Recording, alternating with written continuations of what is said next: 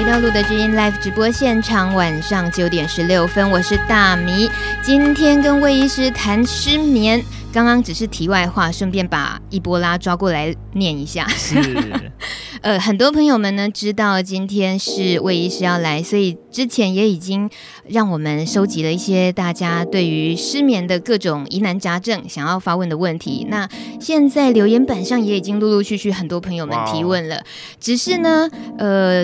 提问的东西，我们尽量都能够帮大家解解答，但是没有办法一条一条逐一的回复。我们希望是可以先从一个大方向。有时候哦，我发现啊，这个大家的问题其实答案都是指向同一个的。是。好，那么一开始。呃，基于大米自己呢，今天也是特别的兴奋，就是觉得这辈子第一次遇到精神科医师，哦、是吗？呃，应该这么说，失眠是一定都有过的经验，可是我不知道为什么什么什么样的情况才会失眠到需要去看医生，而且看的是精神科。可能这个问题听起来很笨，是，可是我觉得有时候我们太理所当然的东西，其实不一定，呃，自己以为都是对的。啊、呃、请问一下，为什么失眠是看精神科啊？呃，其实哈，这个失眠哈是精神科最大宗的业务。Oh, 最大宗的业务就是说，对于精神科医师来说就好像比如说，我们常常去外面看诊所，哎、欸，诊所可能看感冒很多啊，看头痛很多，嗯、看糖尿病很多。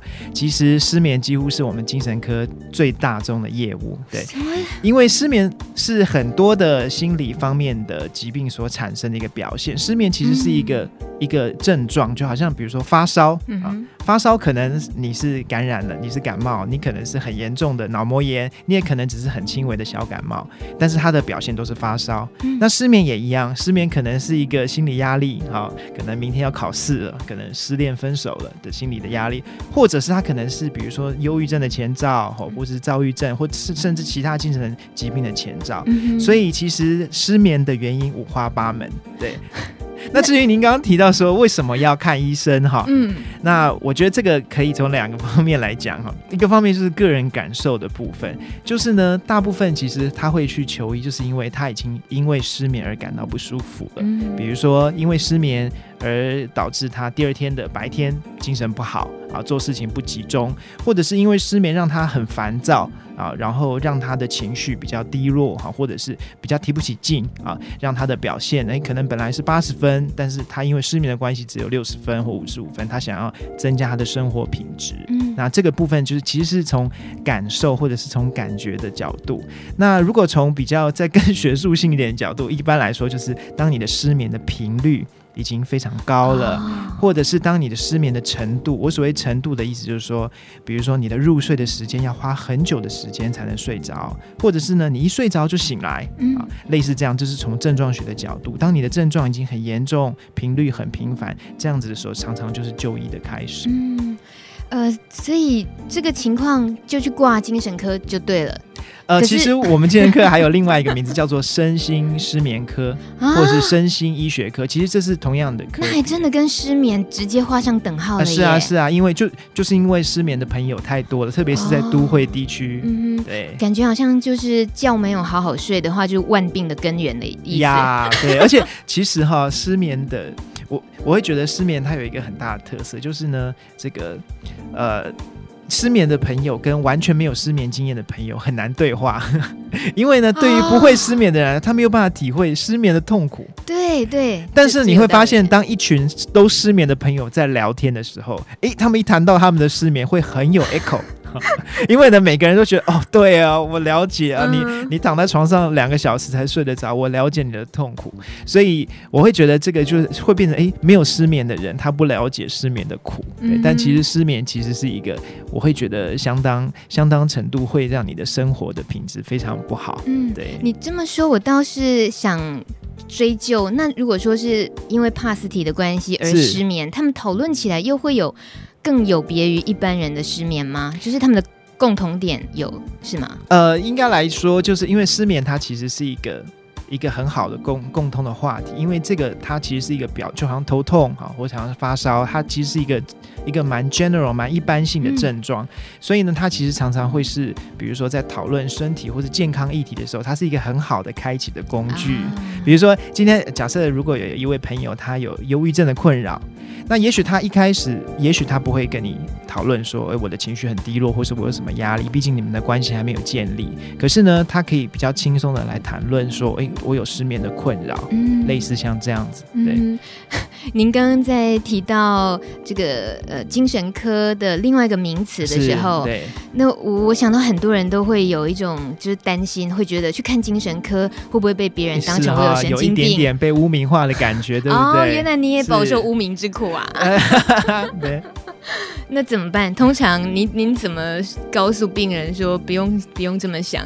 我觉得哈。其实精神科的污名就好像当就好像伊波拉一样啊，uh huh. 就好像 HIV 一样，很多人对于精神科的病人不是很了解，对于精神疾病也不是很了解。那当他们看到一些比如说呃很严重的精神病人发病的状态，或者是媒体我们常常会渲染说啊精神病人有攻击或者是有暴力的行为，uh huh. 所以让大家对于精神疾病很恐惧。嗯、uh，huh. 那基于这样的一个恐惧跟不了解，其实精神科就有一点点被污名的的的一个现象。嗯、那其实呢，呃，这个，呃，除了精神科之外，其实某一种角度，失眠或是安眠药也有一点被污名的趋势。哦，对，呃，听说还有一种讲助眠药，那是都是一样的东西吗？安眠跟助眠？呃、其实，呃，我们基本上来说，对，没错。其实基本上来说哈，我们的那个安眠药有非常多种。那有一些安眠药是快速。让你快速的入睡，这种比较导眠型、助眠型的安眠药。那有另外一类的安眠药，比较偏向是维持，让你睡久一点。嗯，啊，但这这一类比较像是维持型的安眠药，哦、大概是这样。所以我们有时候会这样分，但其实一般来说，安眠药通常这两项都有效果，只是在于它的特色。嗯哼，今天在留言板上，小鹿也有 PO 了。之前魏医师在爱慈基金会，啊、呃，跟大家聊过失眠，尤其是帕斯提的失眠对的一篇文章。我觉得这大家如果都刚刚提前做功课的话，会看到。但我们也请魏医师跟我们很简单的分享一下，对于怎么样判断自己是是不是失眠，应该看医生，然后通常失眠的治疗方式，您分享了三个步骤，是呃，对，这个很管用。我觉得先这三个搞清楚之后，自己先筛选掉一些问题，是是是，呃、更更需要进一步。步探讨的，我们再赶紧探讨。所以这三个步骤，告诉一下我们秘诀是怎么怎么判断。这三个步骤哈，主要就是第一步，就是对于你的失眠有一个正确的诊断，也就是说了解你的失眠背后的原因。好，这是第一步。自己可以诊断是吗？呃，我会觉得其实很多时候失眠的原因不一定要靠医生，嗯、其实靠自己或是靠身边的朋友。好，嗯、呃，其实常常可以发现原因。那当然一。就是医师可以帮你，就好像侦探一样抽丝剥茧，帮你看更细的东西。那但是呢，其实找到一个正正确的原因是很重要的。然后这可能跟自我的观察觉察有关。那第二步呢，就是非药物的治疗。所谓非药物的治疗，指的就是说，透过一些不是用药物的方法来改善你的睡眠。好，那这是第二步。嗯、那最后一步呢，就是使用药物来治疗。那当然，使用药物来治疗，可能就需要到这个身心失眠科的门诊来求助。那大概是分成这三个步骤。我再重复一次，就是、哦、第一个找到原因，嗯、第二个非药物性的治疗方式，最后一步是药物性的治疗方式。嗯、一般来说，用这样子的一个渐层。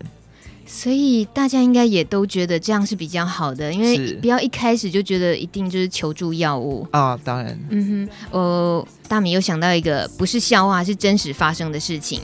大米有一个老师，他的妈妈年纪很大了，一直都睡不好，所以都要吃安眠药。是有一次老师跟我们说：“哎呀，我妈妈昨天晚上又睡不着了。”我们就说：“老师，你不是都有买安眠药给你妈妈吃吗？”老师说：“被他吃完了。”没有啦，老师，老师没有吃安眠药。老师就说。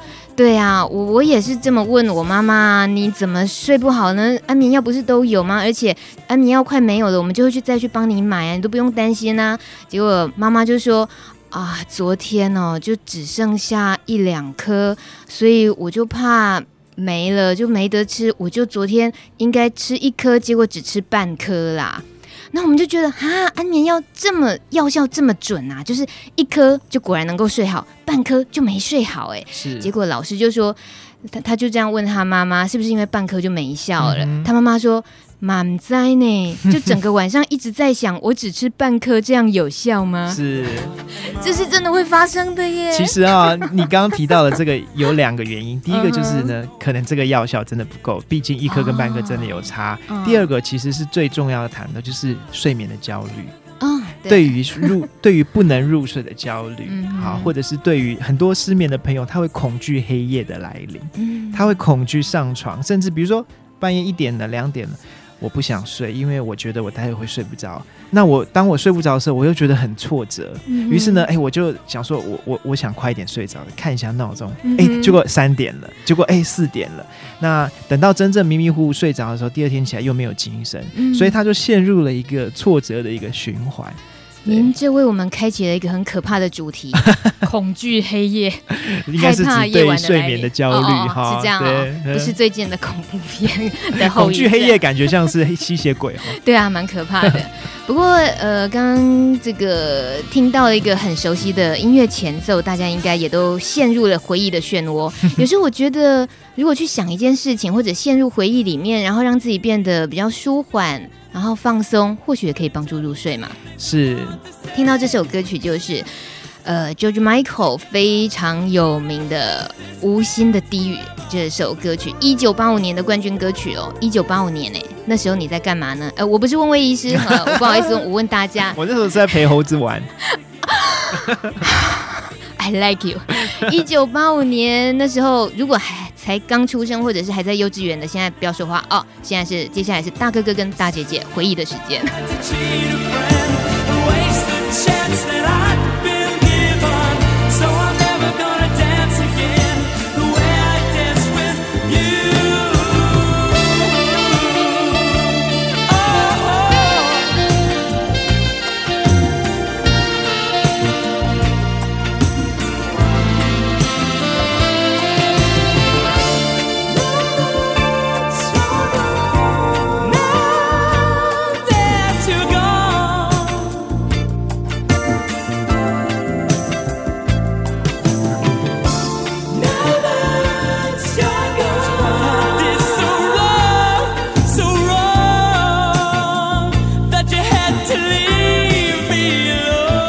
首歌曲《Careless Whisper》，George Michael 一九八五年的歌，大家陷入回忆里面了，不行，现在还是要再回归到现实，失眠了该怎么办？有人问，药局里头买的失眠药可以吃吗？其实哈，这个大部分的安眠药都是管制用药。那我们的管制药有分一二三四级，那其中呢，安眠药多半都是第三级或是第四级。哈，这是管制药品。所以其实呢，呃，一般来说，药局是买不到管制药的。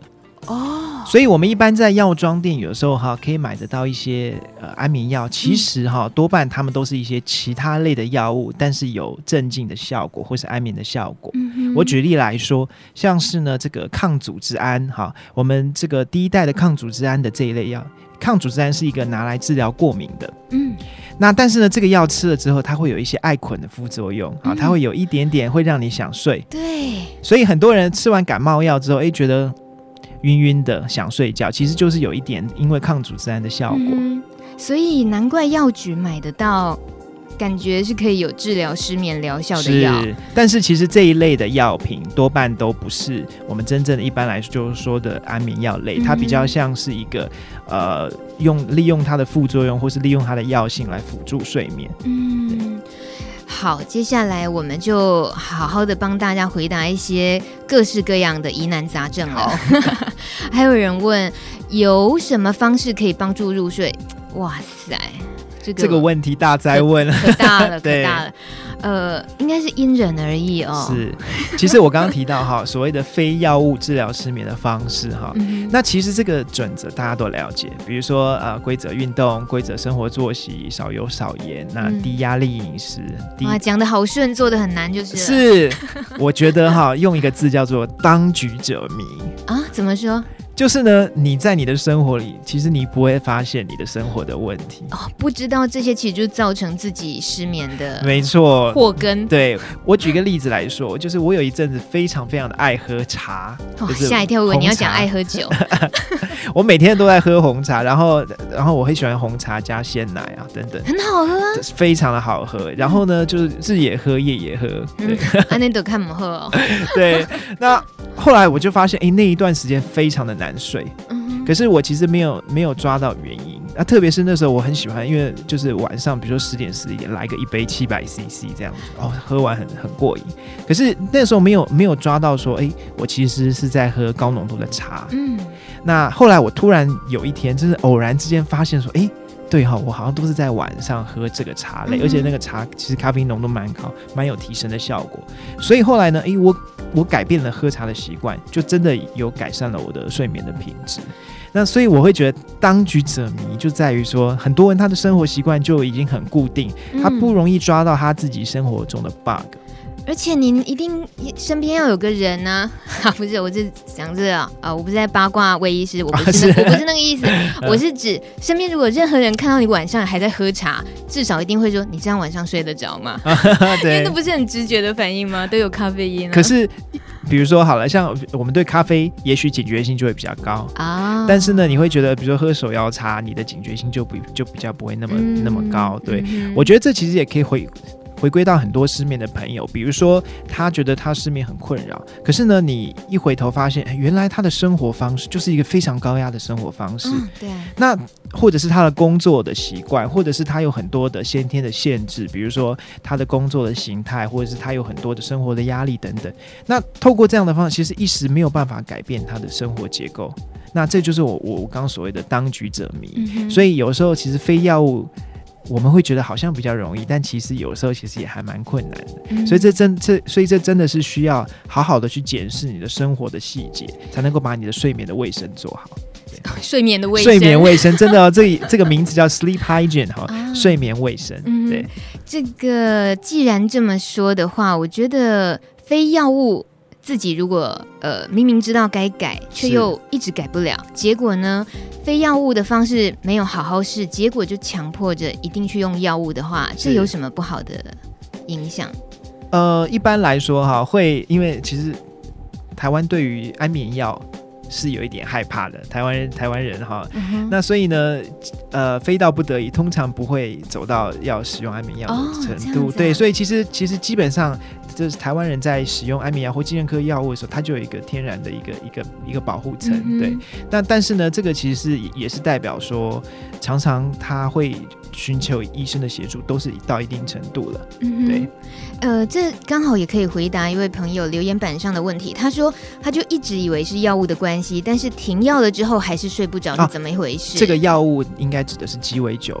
哦，对，您刚刚提到的应该是指鸡尾酒，就是说，呃，有一些帕斯蒂朋友，他可能使用一些鸡尾酒类的药物，那其中有一些鸡尾酒类的药物是睡前吃的哈，嗯、那特别是我们所谓 NNRTI 类的这一类的药物，这一类的药物呢，有一些人他的副作用是无法助眠。哦，呃，就是不好睡，不好睡，甚至是他，比如说他在睡前会有一些，比如说潮红，或者是不，或者是不舒服哈。那这样这样子的情况，甚至他会让他的睡眠比较浅，或者是会容易做噩梦。嗯、那所以很多的朋友就会担心说，哎，是不是我吃这个鸡尾酒药造造成的副作用？对，那这个时候呢，我我是觉得，因为呃，这可能是。自己的察觉，因为比如说我以前有吃，我以前没有吃，睡得很好。我现在有吃，睡得不好。当然，我第一个会直觉会觉得是因为药物的关系，所以我会觉得这个时候哈，您如果就是特别是帕斯蒂的朋友在回诊的时候、返诊的时候，一定要跟您的感染科的医师来讨论一下关于你的这个、你的这个呃，不论是你的这个鸡尾酒的处方，或者是你所现在所呃，就是所不舒服的失眠的状况，因为。通常来说，可以有一个这个呃医师来协助你抽丝剥茧，好像侦探一样，然后来看看说究竟是不是这个药的副作用。对，那如果不是这个药物的副作用，其实很多朋友，特别是他刚开始服用这个鸡尾酒药物的时候。很多人他对于疾病是有焦虑的状况，嗯、或者是他对于药物是有害怕的。那像在这样的一个情绪比较不稳定的状况、高压力的状况，有的时候这个高压力本身就造成他失眠，而不是这个鸡尾酒。嗯、而且更多的情况其实是两者都有，哦、就是说他对于新吃的这个药，他有内心的不安。再加上这个药可能真的会让他浅眠一点，嗯、所以两个加起来，那就比如说一加一就大于二了，嗯、那那个效果就会让他觉得很不舒服。这么说，大家还真是不能够恐惧看精神科哎、欸，啊、尤其睡不好的时候。我想这个其实有时候是在回诊感染科的时候，其实也都可以解决，可以跟内科的医师来讨论了一下。哦、对，因为有的时候，我我举例来说好了，嗯、比如说，呃，有一位朋友他说，我这个呃，比如说我鸡尾酒药物让我睡不好，好，嗯、那可是来询问他一下，会发现说，诶，他已经是五年了。可是他只有这一个月吃不好，呃，睡不好。Uh. 那这时候呢，会是药物引起的吗？这时候呢，我们再再回头来看这一个月发生了什么事啊？才发现他这个月失恋了。你们还管这么多？对呀，啊，哎，那这个时候你你会你你会发现说啊，原来那我们来谈谈失恋的事，我们来谈谈你的焦虑。Oh. 那透过这样子的方式，也许就可以来改善他睡眠的情况。其实是这样子，可问题是有的时候我们台湾的就诊习惯常常是哎。看医生拿药，看医生拿药，嗯、对，那速度很快。嗯，那常常诶、欸，特别是因为这个鸡尾酒药物常常是慢性的药物，嗯、所以常常诶、欸，拿了药之后，其实没有太多的时间跟医师沟通。那我觉得，其实我们我们我们呃，就是作为一个处方的医师，他在。做他在开立这些慢性病药物的时候，他其实是很愿意跟跟跟这个这个呃呃病友们来谈一谈这个药物的反应的。我听了我都好想去找魏医师看精神科。我指的是，你真的是像你说的那个侦探那种柯南办案的方式在，在在挑呃病人他的问题，哎。就是在帮他厘清问题。是啊，是啊，因为酷啊！啊，对对对，这有一点点像侦探。可是你这个耐性也要非常好 啊、呃！我们精神科医师就是靠嘴巴吃饭的喽。OK，好，自嘲这样，对，太帅了。是，呃，这个说到吃药，刚刚像又有朋友他说，因为睡不好，所以就吃精神科的药。是，可是就睡得太好了，害他白天的时候反而没精神啊，会更想睡。这种情况也有。啊、这，这个就是药太强啦，所以还就再回去厘清，是再回去做适当的调整。这个其实应该说，因为我们安眠药有分快速入睡的短效的，以及维持睡眠的长效的。嗯，那很明显呢，他的这个状况就是他可能要从长效的药换成短效一点，他就不会第二天会爱困了。嗯哼，对。好，还有呢，东东还留言，他说安眠药已经吃一年了，起先吃史丁若斯，真是太恐怖了，会梦游，起床会不舒服。现在精神科医师帮我换药，好很多了。可是我真的不想靠药物睡觉，有时候吃了还得要一个小时才有睡意，是救命啊！魏医师救救我！哦，这就是我刚刚提到的当局者迷的这个部分，就是说我们的非药物的治疗方式，有的时候会蛮耗时。那有的时候甚至牵扯到我们根本的生活作息的改变，那这个有的时候都往往其实往往都没有药物来的速度来得快，所以我其实是会建议就是长期使用安眠药的朋友，那呃基本上来说。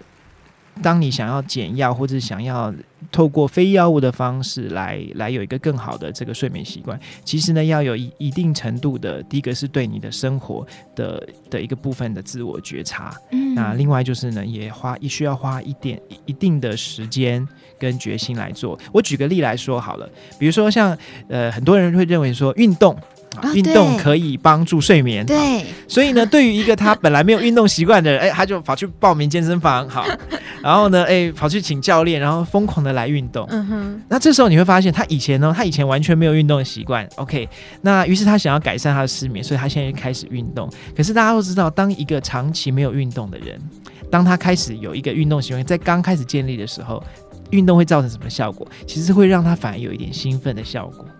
所以他反而会越睡不着，嗯、对。那这个时候呢，他可能就觉得，哎，为什么我花了那么多的时间想要运动，可是我却越睡不着？OK，那那当这样的时候，他会觉得很挫折，嗯、很挫折，他会觉得啊，那我不要了，这招没有效。于是呢，所以我就我就我就好了，那我还是还是回去吃我的安眠药好了。对，嗯、那于是诶，他办了健身房的，又花了很多的钱。对对对，那其实就是呢，很长期的去改善你的生活习惯，其实不是那么容易的事情。它其实有时候是花要花很久的时间，而且要花一点点时间才能看到成效。嗯、所以呢，我会觉得其实有计划性的来做一个睡眠卫生的这个习惯的改变，或是我再举例，比如说像很多人他可能因为这个夜猫子工作。来的多哈，所以他可能有吃宵夜的习惯。那大家也知道，宵夜就是一个对于睡眠相当不好的东西，嗯、特别是如果你喜欢吃炸的哈，高压力的食品。哦、对，那这时候呢，你不不只是有睡眠的问题，你可能还会比如说胃食道逆流。容易胃酸啊，然后呢可能会胀气、打嗝，很不舒服。那这时候都会让你睡眠品质更差。对，那可是问题是，他长长期，比如说他可能就是上晚班，他就是需要吃宵夜，或者是他他压力很大，他他就是要靠吃一点咸酥鸡舒压，对，不吃更不能 睡。但那这种时候你会发现，那怎么办呢？那你你又跟他提说，哎，那我们来戒宵夜好不好？对，那这时候哎，戒宵夜也是很困难的。小魏大夫兼着当营养师喽。可是这种很具体的，您帮他看到的问题是，可是要做的是他自己本人能不能够做得到？这样子，如果说你也知道他实在是很无力达到那个目标，是，那你还是只能狠下心帮他开药，对不对？呃，某一个角度来说，因为如果假设他的这个呃他。不是到达说药物依赖啦，药物滥用，那它其实是合理或是了解这个药物，而且是规则或是或是安全的使用。其实我会觉得使用安眠药是还好，还、啊、还算是安全的。嗯、那也换另外一个角度是这样，那很多人会说，我长期都吃安眠药，嗯、是不是我已经抗药性、哦、啊？或者是对，或者是我已经比如说呃终身都离不开这个药物？好、嗯，但是其实通常我的回答是不用把。这个睡觉要想的这么的悲观，我我举个例来说，对于一个糖尿病的病人来说，他可能每天都要固定吃一颗或两颗的血糖药，嗯、那我们不会说他已经血糖药上瘾，呃，那 我也是、欸我，我们也不会说他依赖。对，我们也不会说它抗药性，嗯、或者是很多人他他血压药，他固定就是要吃一颗两颗血压药，或是我们很多人他固定要吃一颗阿司匹林预防中风，很多人要有慢性的药，或是维骨力，甚至你一天每天吃吃维呃维他命善存，那我们不会说你是。维他命依赖，嗯、对，所以很多人他其实长期慢性的失眠，他本来就是需要慢性的用药，嗯、对。那如果他是比如说他固定就是吃一颗或半颗，这其实比较像是一个慢性化的失眠，那一个慢性化的用药。那对于这种慢性的失眠、慢性用药，就更需要有，如果你想要完全停药，就更需要有一个慢性的生活形态的调整，嗯、来来来达到减药的效果。可以去接受自己的那个状况、那些问题，然后慢慢的、渐进的，是您说的这些方式。我倒是一直感觉很敏感的是，您强调的台湾人对于安眠药的那种带着恐惧感的、带着很不信任感的。是，嗯，这是为什么啊？最主要是因为早期哈，台湾的这个呃安眠药其实很多都是毒品啊。那所以呢，呃，在在当时的情况，那再加上药物管制的问题，所以很多人他会觉得，OK，你使用安眠药就是一种会滥用的一个现象，嗯、甚至呢，当时还觉得说，哎、欸，安眠药吃多了可以自杀，对不对？哈、嗯，那但是呢，其实随着时代的改变，以我们我们现在的安眠药其实相相对来说都会相当的安全。那那很多人会说，我吃安眠药吃久了，是不是变笨，记忆力变不好？这是非常常见的一个现象。那这个时候呢，哎，您不是变笨是现象啊？常见的问题，有人质疑，对，不对？哎，常见的问题，对。那这个时候呢，哎呦，这个我的侦我的侦探魂就会再次的苏醒。好，这时候可能我就会询问他说，究竟是什么原因让他记忆力变不好？嗯、那常常很多人是这样的，他他长期失眠，其实是因为他长期忧郁。嗯，可是呢，他没有处理他忧郁的问题，他只吃安眠药，嗯，所以导致呢，他长期的这个这个忧郁的状况，让他的记忆力衰退。啊，这这个是很常见的，嗯，所以有时候我们是必须就像要像侦探一样抽丝剥茧他这个长期失眠的原因，嗯，真正的。呃，他以为的那个问题其实不在药品失眠药的那个药身上。是。那呃，魏医师，您刚刚是说现代的失眠药已经比较呃好，或者什么是指安眠药也是一直在进化的？是啊，是啊，对。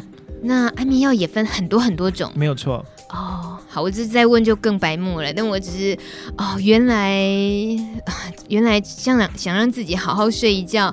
也不是说你你真的以为说，哎、欸，你有安眠药吗？给我一颗，就这样随便吞，不行啊、哦。呃，而且其实哈，安眠药是一个呃，比如说很多这个失眠的人互相交换的工具啊啊。有 social 的工具，比如说啊，我我我去我去找魏医师，我拿了这个药，你要不要吃吃看？然后哎，然后他们说哦，那你要不要吃吃看我的？我们换换看看谁的药有效，谁的药没效？对，这怎么办？这其实我不是那么的鼓励啦，嗯、对，因为为什么呢？因为毕竟这个每个人的状况是不一样。嗯、那我有看过一个最严重的我的实实际的案例，就是呢，他是一个很严重失眠的患者，那他去跟他的一个朋友去交换药，那他交换来的这个药其实是一个精神的镇静剂，是副作用蛮强的。嗯，他吃了之后呢，整个人不停的流口水，好，然后整个人不就是非常的晕又颤抖，那这样子的一个副作用就造成他不知道发生什么事的，嗯、所以他那个时候就来看我。后来呢，我们就真的就是来慢慢的问，才发现啊，原来他吃了他邻居的药。嗯，对，因为大家会以为安眠药应该都一个样子，是是，啊、哦，要一定要小心。好，这是用药安全，用药安全哈。错呃，安眠药有分很多很多种，强弱等级都不一样，大家不不可以乱借药来吃。是啊，有一位朋友留言，他说他快疯了。已经服药一年多，就是呃，positive，就是 positive 的朋友，他他用药一年多，他的困扰就是会很早起，他连假日都没有办法好好睡到自然醒，不知道是不是因为压力太大而造成的。这样的问题需要吃安眠药吗？呃，我会觉得那要看他的这个，看他的困扰的程度。一般来说，最最重要的是要不要决定用安眠药，我觉得还是使用者的意愿。嗯，那还有就是呢，这个使用者他对于这个药物的认识，还有他对于他自己症状的解读，比如说像很多人他长期他就觉得他长期失眠睡不好，但他可以接受这样的状态，那于是这样子他觉得他不会影响到他的工作，或者是 OK 他的工作虽然他觉得表现不像一百分的他，可是他觉得六十五分就好，OK 那这样的时候也许我们就就不就。就就不需要使用药物，但是如果今天我我我跟这位个案或这位朋友谈一谈，他觉得他真的需要八十五分的自己，嗯，那他也希望可以好好来改变他的生活生活品质，那这个时候呢，我就我就会来跟他谈说，诶，那你要不要使用这个安眠药物？嗯，对，呃，看来这个编号二十二号的留言 应该也是需要去去找一下侦探，去厘清一下问题。诶，这样子我好像开征信社了。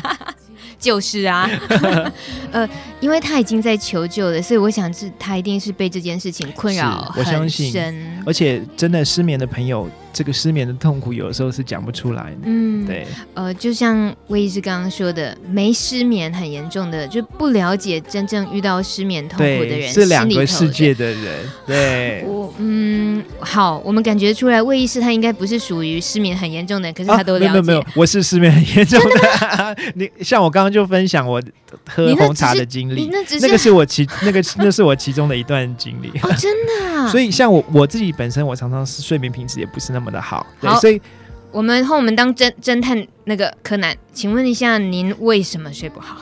呃，失恋吗？呃，比如说像我们的生物形态，有的时候要值班，嗯，那值班的时候，其实心理预期性的压力就会很大，嗯、所以呢，有的时候像我自己对我自己的观察是这样，有的时候我值班，即使是。比如说，呃，没有病人，比如说半夜没有病人，可是你当你有那样一个预期性的焦虑的时候，你还是睡不好，即使你没有真的忙，对，嗯、所以你可以想象那种，比如说我们的预期性的焦虑，或是焦虑的心理，对于睡觉的的这个品质的影响有多么大。嗯，对，那你也得有时候也是会借助安眠药吗？呃，这个我觉得，这个以以我自己，我会看状况。嗯哼，就是也是自己，反正都刚好懂嘛，哦，对就可以拿捏。所以你说自己对自己就是当那个五毒教的教，自己都有练一个药药缸子。对，就是里面有养蜘蛛啦，哎，这你自己讲的。蟑螂、螃蟹啦这些，哎，这都是你讲的，吓人们。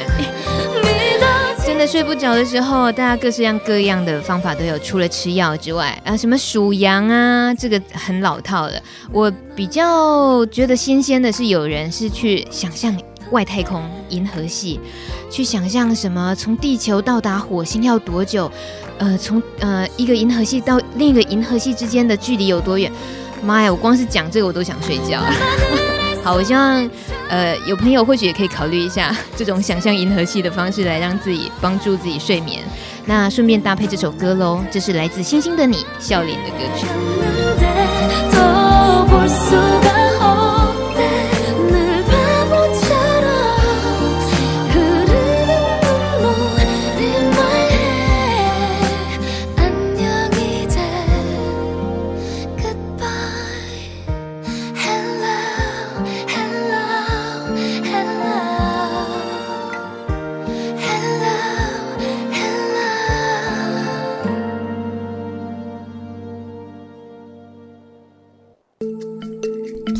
心叮咛。台北市立联合医院昆明院区庄平主任。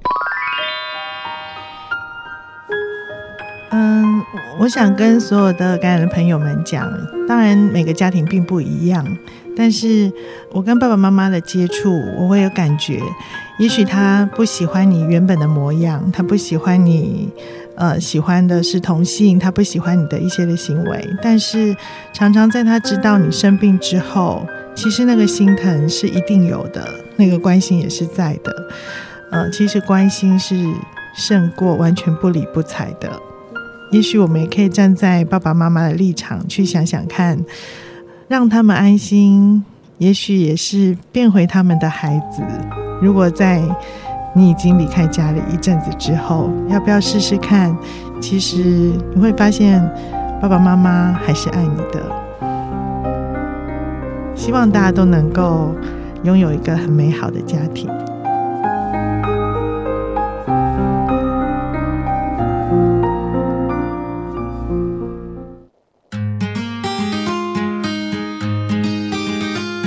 用爱滋润你我的生命，用心拉近你我的距离，停止孩子，从我做起，路的学会关心你。时间过得很快，已经九点五十三分了。露德知音 Live 直播，大米和小魏大夫今天聊失眠，很多人已经为这个小魏大夫疯狂了，在留言板 留言板上有一些那个呃，应该怎么形容这些声音呢？好喜欢魏医师，好可爱。啊、我这样我这样揣揣摩够吗？请问这位粉丝，还有人说魏医师声音好可爱又有活力，听到笑声让人心情特别好。还有，其实我我偷偷的派了我的粉丝团。没有，这些人我都知道啊，真的、啊、都是我们的忠实听众。他们，嗯，难道你们也是小魏大夫的 粉丝团的 魏粉？原来，原来你们都 都是已经埋伏很久了。还有这个，大家很谢谢魏医师，也说魏医师也太可爱了吧？请问这位，您指的可爱是听他的声音，还是看到他的海报，还是觉得他说话的内容都有，对不对？我知道，魏医师，其实我根据县民的。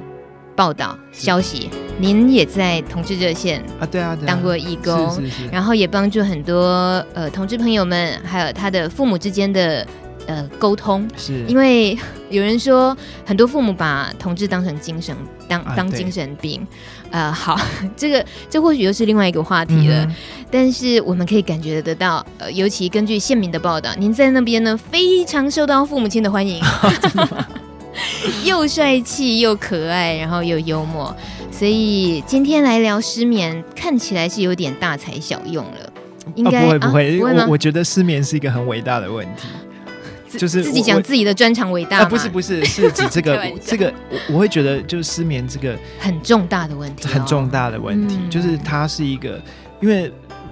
我们我们可能想想失眠就吃一颗安眠药就好，但其实它的背后的故事是如此的多，嗯，如此的丰富，所以我我会觉得就是失眠它是一个有时候还蛮有哲蛮有哲理的一个问题，嗯，呃，秀一两个哲理的部分，嗯，我觉得失眠背后代表的问题很多，所以有时候当我们在思考自己的失眠的时候。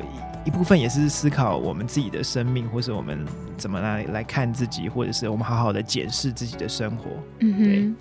呃，我在今天节目尾声哦，其实时间真的很有限。我我想到你说的这个很哲理的那个部分啊，我我记得电影《教父》，我也是一定知道，黑手党的老大呢，大佬他在教他儿子，他说永远都不要让人家知道你内心真正的想法。啊哈，我就觉得。这样教儿子应该是某程度的精神疾病吧？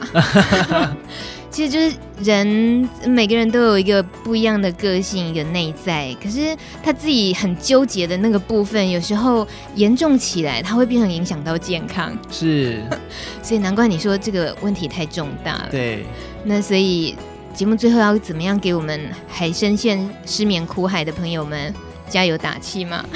呃，我觉得可以还是再做一个小小的提醒，就是我刚刚提到的三个步骤。第一个就是找到一个正确的诊断，就是找到失眠的原因。嗯、那第二个步骤就是用一些非药物的方式。嗯、那第三个步骤就是真的使用一些安眠药物，但是要合理正确的使用，那也不要害怕这个这个药物。那这个是我所提到的三个方式。嗯、那我自己是觉得，对于失眠的朋友来说，呃，也不要害怕就医。那其实就好像这个，我比如说像在外国，他们很流行去坐在躺椅上，有心理治疗师。嗯、对，那当然在台湾，我们比较流行看中医，但是还有看庙宇的。OK OK，就是去收进 一下，反正都是心理治疗。但是我。我会觉得，其实就是有的时候，好好的来面对自己，或是面对自己的一些生活上的困扰跟问题，其实常常是我们在处理失眠的同时，诶，我们会慢慢挖，会慢慢发掘到这一些秘密，就好像侦探一样。嗯。那当我们在面对这些事情的时候，就我们能够多一点深入的去探讨，这样子，其实我们的生活品质会更好。嗯。不要害怕探索自己最心深处。如果你探索不到的话，找魏医师就对了。那这时候是不是要打出就是荧就是荧幕的这个？一定要啊！大家都知道海报啊，看着海报你就、哦、你就找得到魏医师。空吧空空，太可爱了，魏医师，谢谢你。今天节目最后还有一个很重要的讯息，大米要跟大家说，也就是二零一四年同志大游行十月二十五号即将到来，欢迎大家加入路德的关怀艾滋队伍游行志工的行列。今年的主题呢，我们要传递不等于这个符号的想法，就是一个等号，然后再划掉一条一条斜线。所谓的不等于呢，就是 HIV 不是罪，同志不等于 HIV，感染不等于死亡。呃，不是所有感染者都用药，也不是感染者都是性开放的，所以呢，这个符号需要所有游行志工大家一起加入队伍，然后我们一起参与今年的二零一四年同志大游行的行列。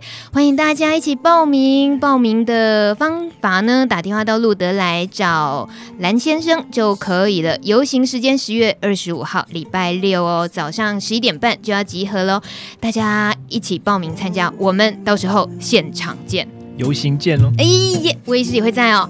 好，所以啦，有魏医师也在那，大家好，大家都修对掉。Okay. 今天的节目最后一首歌曲，大米跳了一首歌。呃，因为我自己想到有一种睡着的方式，我觉得最幸福，是睡着的方式，不是死掉的方式哦。是，我觉得呢，就是听着枕边人说的话，然后听到睡着了。好，OK OK，这个话可能说起来有点伤人，那我呃伤害到人，伤害到讲话的那个人。我们可以听今天晚上的广播，听到睡着。嗯，好，希望希望大家现在还没有睡着，在听着这首歌曲的时候可以慢慢睡着。其实听着枕边人说的话，然后听到慢慢睡着的感觉，很像这首歌的味道。这首歌叫做《我爱你》，来自云南的妖乐队。谢谢魏医师，谢谢，谢他而去，把他交给党，远山小米。